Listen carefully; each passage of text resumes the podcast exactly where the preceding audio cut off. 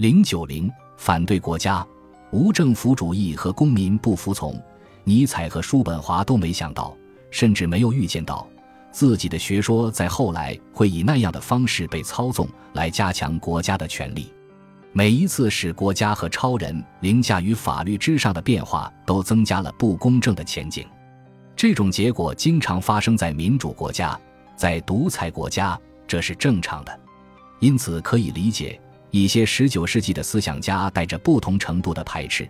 反对那些崇拜或理想化国家的学说，例如，无政府主义是一个古老的、不可思议的理想。它和所有政治思想一样，始于对人性的假设。如果人类天生具备道德和理性，那么人类应该能够在没有国家的情况下融洽相处。从亚里士多德第一次把国家上升为美德载体的那一刻起，无政府主义在西方传统中就有了一个坏名声。然而，在18世纪的欧洲，对进步和改良的信念似乎使无国家的世界成为可能。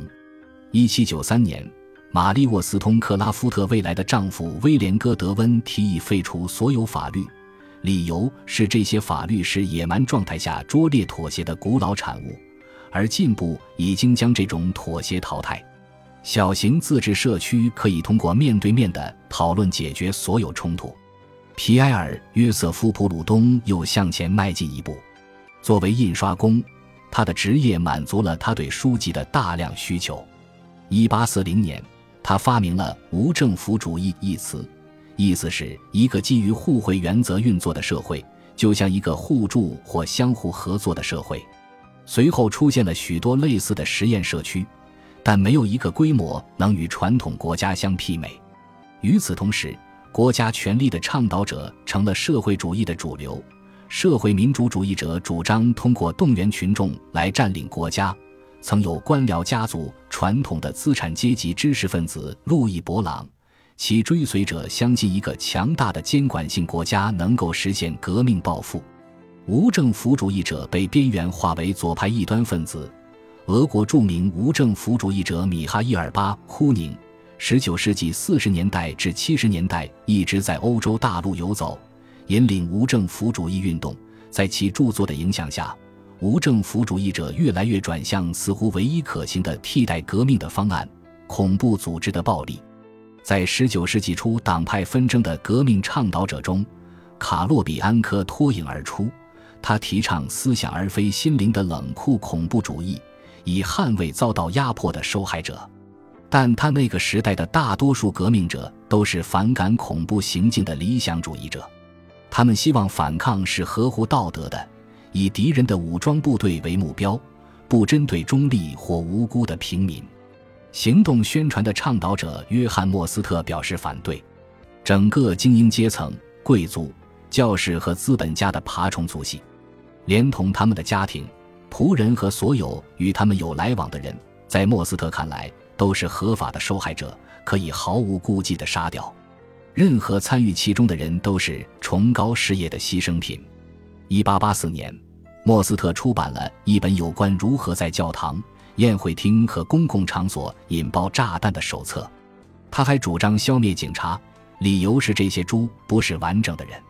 从那以后，憎恨警察和杀害警察的人，那些太过愚蠢而根本无法读懂莫斯特，甚至教育程度太低。都没听说过莫斯特的人开始满口莫斯特的用语。莫斯特自称为社会主义者，但采用他学说的大部分是民族主义恐怖分子。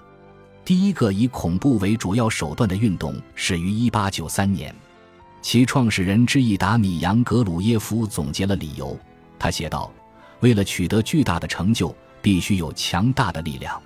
自由很伟大，它需要伟大的牺牲。”格鲁耶夫狡猾的言语掩盖了一个重要事实：很多无辜的人也会被炸死。他的口号是：“恐怖的结束好于无尽的恐怖。”马其顿革命者预见并实践了后世恐怖分子的方法：谋杀、抢劫和掠夺，以胁迫社区为他们提供资金、庇护和补给。恐怖主义的思想继续产生影响。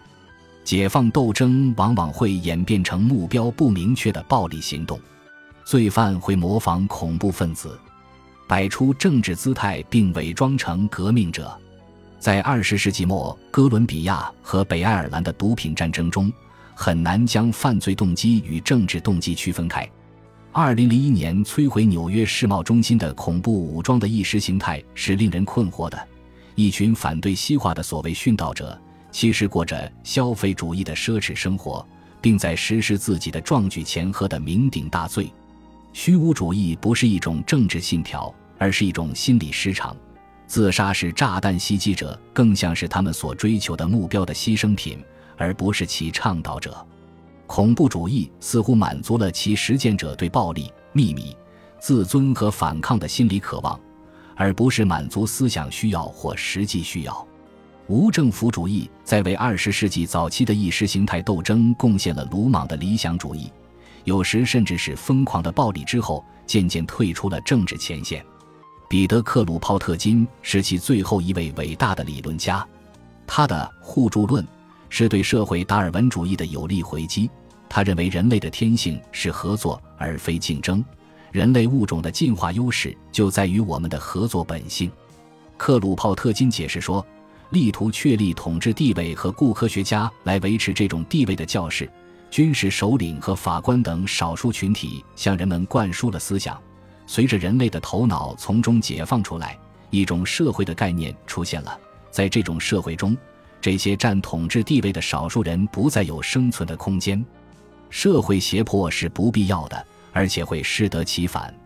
在一九三六至一九三九年的西班牙内战中，无政府主义的最后一场伟大的战斗是反对极权主义的防御战，以失败告终。无政府主义者给一九六八年学生革命运动留下诸多言语上的遗产，但实际效果甚微。然而。无政府主义的传统仍然有可能帮助解释二十世纪后期的一大显著发展：欧洲政治左派对自由的关注日益增强。大多数分析人士认为，自由至上主义又一影响了左派思想，但无政府主义可能也起到了同样的作用。当然，更为关注从人的尺度解决社会问题的共产主义式方案。而不再关注过去共产主义者和社会主义者所倡导的宏伟规划，已经成为现代左翼的一大主题。无论如何，从长远来看，对国家权力的非暴力挑战似乎更加切实可行，或许也更为有效。亨利·戴维·梭罗在19世纪40年代提出了公民不服从的思想，他是一个完全不切实际的人，一个不可救药的浪漫主义者。他提倡并在很长一段时间内在树林里自给自足，但他的思想改变了世界。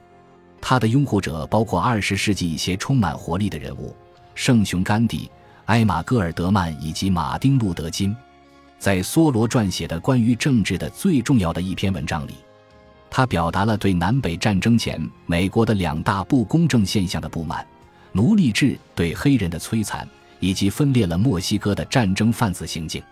梭罗决定悄悄地向国家宣战，放弃效忠，拒绝一切压迫和剥削无辜人民的行为。他认为，如果所有正义的人都这样做，国家将被迫改变。如果只有两种选择，要么把所有正义的人关进监狱，要么放弃战争和奴隶制，国家将毫不犹豫地做出选择。梭罗因逃税而入狱，但有人出面并结清了税款。他被监禁一晚后就被释放了。他称赞了美国体制的优点，即使是美国和美国政府，在很多方面也非常令人钦佩和罕见，这值得感激。此外，他承认公民有义务去做国家要求人们做的好事，但是他发现了民主的局限性：公民将权力移交给国家。然而，良知仍然是个体责任，不能委托给民选代表。梭罗认为。与其让国家保持不公正状态，不如解散它。这个民族必须停止奴役，停止对墨西哥发动战争，尽管这会使人们不再作为一个民族而存在。梭罗坚持拥护两个主张：第一，在不公正的情况下，公民不服从是一种责任，反映了基督教长期以来抵抗暴君的正义传统。在邪恶和暴虐的统治者治下。阿奎那认可人民的叛乱权和个人的弑君权。十七世纪的英国法官约翰·布拉德肖曾援引一句格言，对暴君的叛逆，就是对上帝的顺服，来为最终导致英国内战的叛乱辩护。本杰明·富兰克林把这句话的含义涵盖在美国国玺的格言中，托马斯·杰弗逊将其作为自己的座右铭。然而，梭罗的第二个主张是全新的，他坚持认为，政治上的不服从必须是非暴力的，而且不能给抵抗者之外的人带去不利影响。梭罗的这一规定。是甘地在印度对英国统治进行道德抵抗运动和马丁·路德·金在美国开展非暴力不合作民权活动的基础，两者都在为诉诸暴力的情况下取得成功。二十一世纪初，世界上最受尊敬的政治哲学家之一约翰·罗尔斯认可并扩展了这一学说。他说：“如果多数人否认少数人的平等权利。”那么，梭罗主张的公民不服从在民主国家就是正当的；无政府主义和公民不服从只能在没能力无情镇压他们的国家取得成功。事实证明，不可能在国家内部建立以非暴力的方式确保自由的可靠机构。未经选举产生的精英或国家元首会像一切权力过大的少数派一样滥用权力，在武装力量保障体制的地方。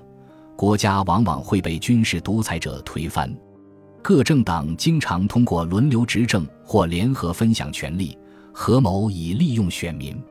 如果积累了足够的知识和财富来挑战既有的精英阶层，工会通常会从独立甚至是反叛开始。